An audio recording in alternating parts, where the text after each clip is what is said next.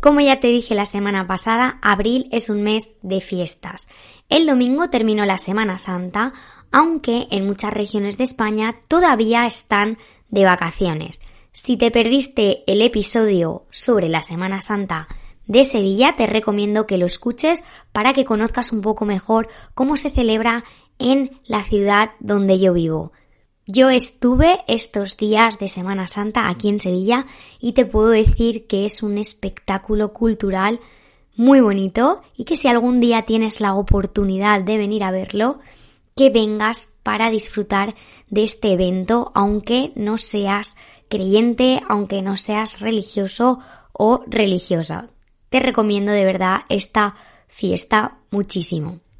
Y ahora sí, este próximo sábado 23 de abril se celebra el Día Internacional del Libro, que es uno de mis días favoritos del año, y ahora te voy a contar por qué. Así que en el episodio de esta semana te voy a hablar de este día.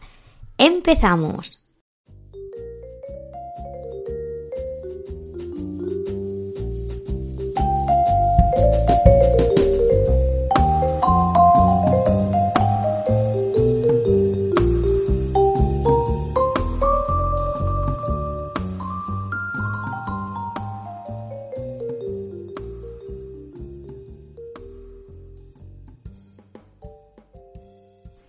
Hola de nuevo, ¿qué tal estás? Espero que estés muy bien, espero que hayas pasado unas buenas vacaciones de Semana Santa, si la has celebrado, y si no, que hayas pasado un buen fin de semana.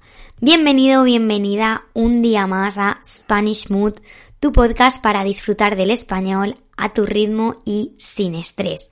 Si todavía no me conoces, mi nombre es María, soy profesora de español online y en el episodio número 28 vamos a hablar del día del libro. Primero te voy a contar un poco por qué me gusta tanto este día. Mis padres, cuando tenían 26 años, decidieron abrir una librería porque les gustaba mucho leer. De eso hace ya 35 años. La librería sigue abierta, así que yo he crecido rodeada de libros. Y el día del libro en particular me recuerda personalmente a la librería de mis padres y a cómo celebran ellos este día. Y ahora sí te voy a contar cuál es el origen del Día del Libro. La idea original de esta celebración nació en España, concretamente en Cataluña, y fue aprobada por el rey Alfonso XIII en 1926. El 7 de octubre de ese mismo año se celebró por primera vez el Día del Libro hasta que en 1930 se cambió definitivamente al 23 de abril. En 1995 se convirtió en una fiesta mundial. Es decir, a día de hoy se celebra en muchísimos países del mundo con diferentes, con diferentes eventos y actos. El 23 de abril de 1616 murieron escritores como Miguel de Cervantes y William Shakespeare. También un 23 de abril nacieron grandes escritores como Vladimir Nabokov. Por este mismo motivo, el 23 de abril fue la fecha elegida por la UNESCO para celebrar el Día Internacional del Libro y de los Derechos de Autor. Además, este mismo día se celebra también San Jordi o San Jorge, que es el patrón de Cataluña y de países como Alemania, Inglaterra, Portugal o Grecia. ¿Y cómo se celebra este día? En España, normalmente este día la gente regala libros o se compra libros y estos libros tienen un 10% de descuento. Este día es muy especial en Cataluña porque, como ya te he dicho, además de celebrarse el Día del Libro, se celebra también San Jordi, ¿vale? Que es el patrón de Cataluña y, debido a una leyenda, también se celebra el Día del Amor.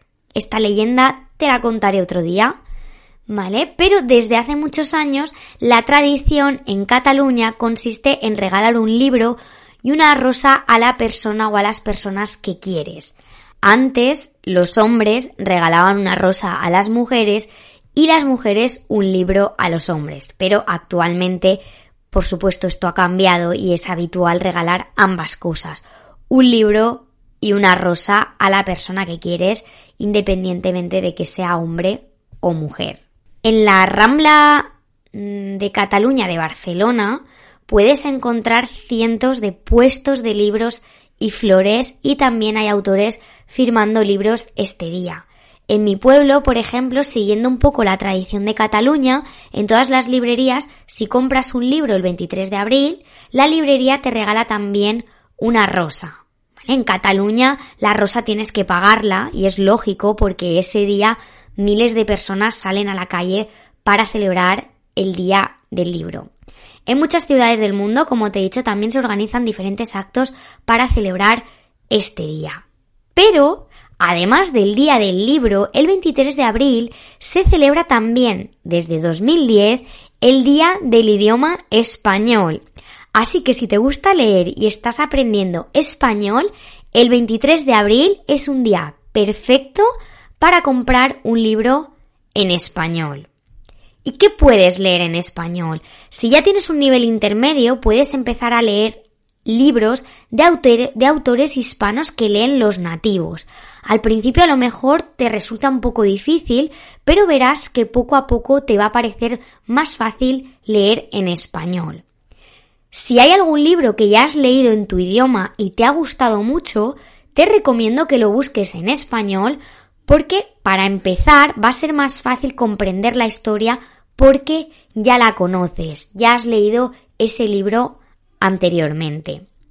¿Se celebra el Día del Libro en tu país? Y si se celebra, ¿cómo se celebra? Hasta aquí el episodio de esta semana. Espero que te haya gustado y que como siempre hayas aprendido algo nuevo. Si quieres empezar a leer en español y quieres que te recomiende un libro dependiendo de tu nivel, puedes escribirme un email a hola.spanishmood.com como siempre tienes la transcripción de este audio en mi página web www.spanishmood.com y además puedes escucharme en iBooks, Google Podcast, Apple Podcast y Spotify. Muchas gracias por escucharme una semana más, que pases una feliz semana y sobre todo que este próximo 23 de abril tengas un feliz día del libro. Nos vemos el próximo martes. ¡Chao!